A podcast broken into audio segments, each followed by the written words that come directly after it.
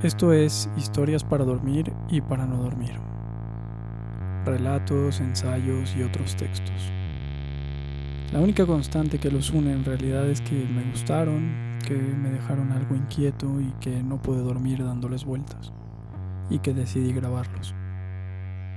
Espero que con el paso del tiempo y con el paso de esta contingencia particular, la biblioteca en audio continúe y se siga ensanchando.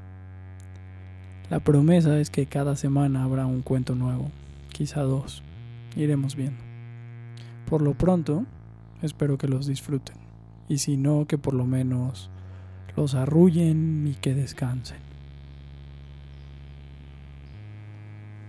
El texto de esta semana viene de Irrupciones, el libro de Mario Lebrero que compila las columnas que se titulaban igual Irrupciones, que publicó en la revista postdata en la sección de cultura entre 1996 y el año 2000.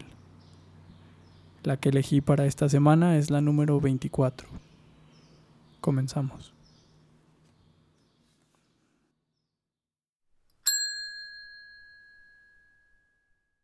Veinticuatro. En el barrio y muy especialmente en los callejones, esos callejones estrechos donde las casas de una y otra vereda se encuentran muy próximas, hay muchos espacios públicos que se vuelven de uso privado, o casi privado, como si la calle pasara a ser una especie de patio del fondo de la casa que le crece al costado. Cuando hay gente observando, a veces apoyada en el marco de una ventana, el que pasa por ese lugar es mal mirado, y muy a menudo yo no atino a darme cuenta de dónde termina el espacio público y dónde comienza el privado. De tal modo se ha ido domesticando ese presunto espacio público. A veces me encuentro, sin querer, invadiendo un jardín o un auténtico patio sin haberme dado cuenta claramente de cómo hice para llegar allí. Me encuentro entre ropa tendida, o frente a un pequeño plantío de tomates, o peor aún, a una persona tomando el sol en una silla o en un perezoso. De más está decir que me apresuro en cualquiera de los casos a salirme de esos espacios, pero no siempre lo consigo con facilidad. A veces me ha sucedido querer salir y darme cuenta, no sin espanto, de que estoy internándome más y más, enredado entre latas de basura, cuerdas tendidas, tejidos de alambre o arbustos, y a veces llego incluso a precipitarme dentro de la casa. Hasta ahora he tenido suerte, porque no me han visto. O si me han visto, han hecho de cuenta por algún motivo que no me vieron. Lo cierto es que no me he encontrado nunca frente a nadie, por más que más de una vez me ha parecido inevitable el encuentro. Trato de salir de allí adentro, veo a través de una ventana abierta la calle, a un paso de donde estoy. Si me atreviera a salir por la ventana, sería muy sencillo.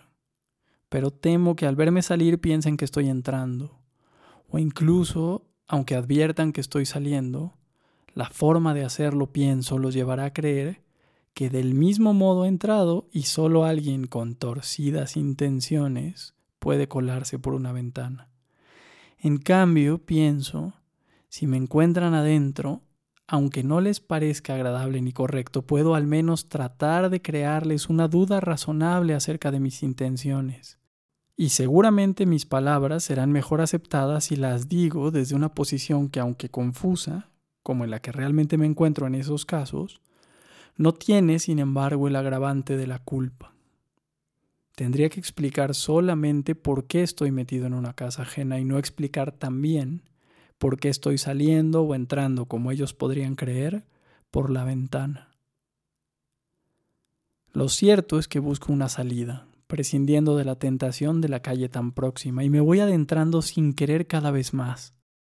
La casa se muestra más complicada, menos simple de lo que parecía vista desde la calle con algunos corredores que tuercen y se enroscan o con puertas que al abrirse hacia otras habitaciones me van alejando más de la salida y me introducen en una profundidad no prevista.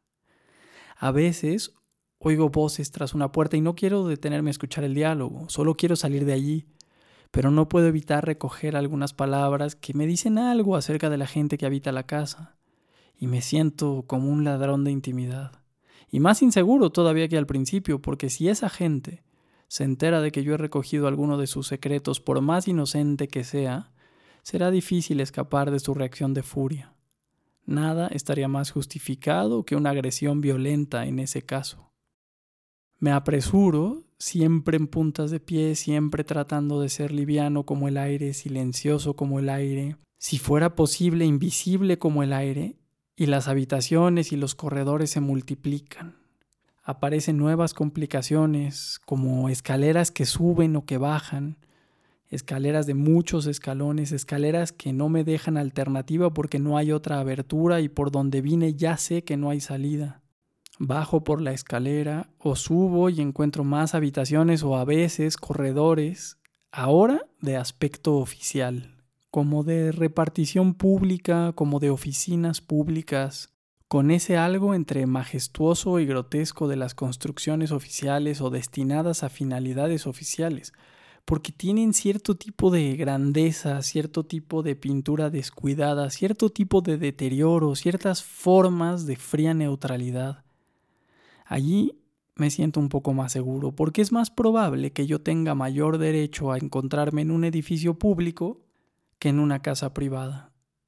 Pero recuerdo que no he salido de la casa privada en la que entré, a menos que en ese barrio las casas estén de tal forma comunicadas que el interior de una abra al interior de otra, o acaso me he equivocado cuando por descuido me encontré en el interior de la casa al pensar que se trataba de una casa privada y no de un edificio público y me llama la atención esa dificultad que encuentro en el barrio para diferenciar los lugares públicos de los privados.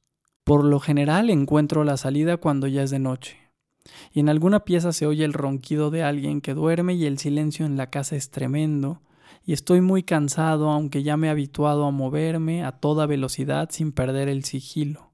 Ya me muevo sin dudar, como si el lugar me fuese conocido de muchos años y sin embargo, todo es nuevo y extraño, pero me muevo sin dificultad porque de tanto andar por lugares desconocidos, me he acostumbrado a hacerlo con seguridad, aunque siempre esté atento, siempre temeroso de un encuentro indeseado. Cuando llego a la calle, casi siempre emergiendo de algún sótano, casi siempre es ya de noche. Y la aventura me deja un raro sabor en la garganta, me deja un sentimiento muy complejo comprimido en el pecho. Y un raro sabor en la garganta, un sabor como de yodo o de algas marinas pero más sutil, más impreciso.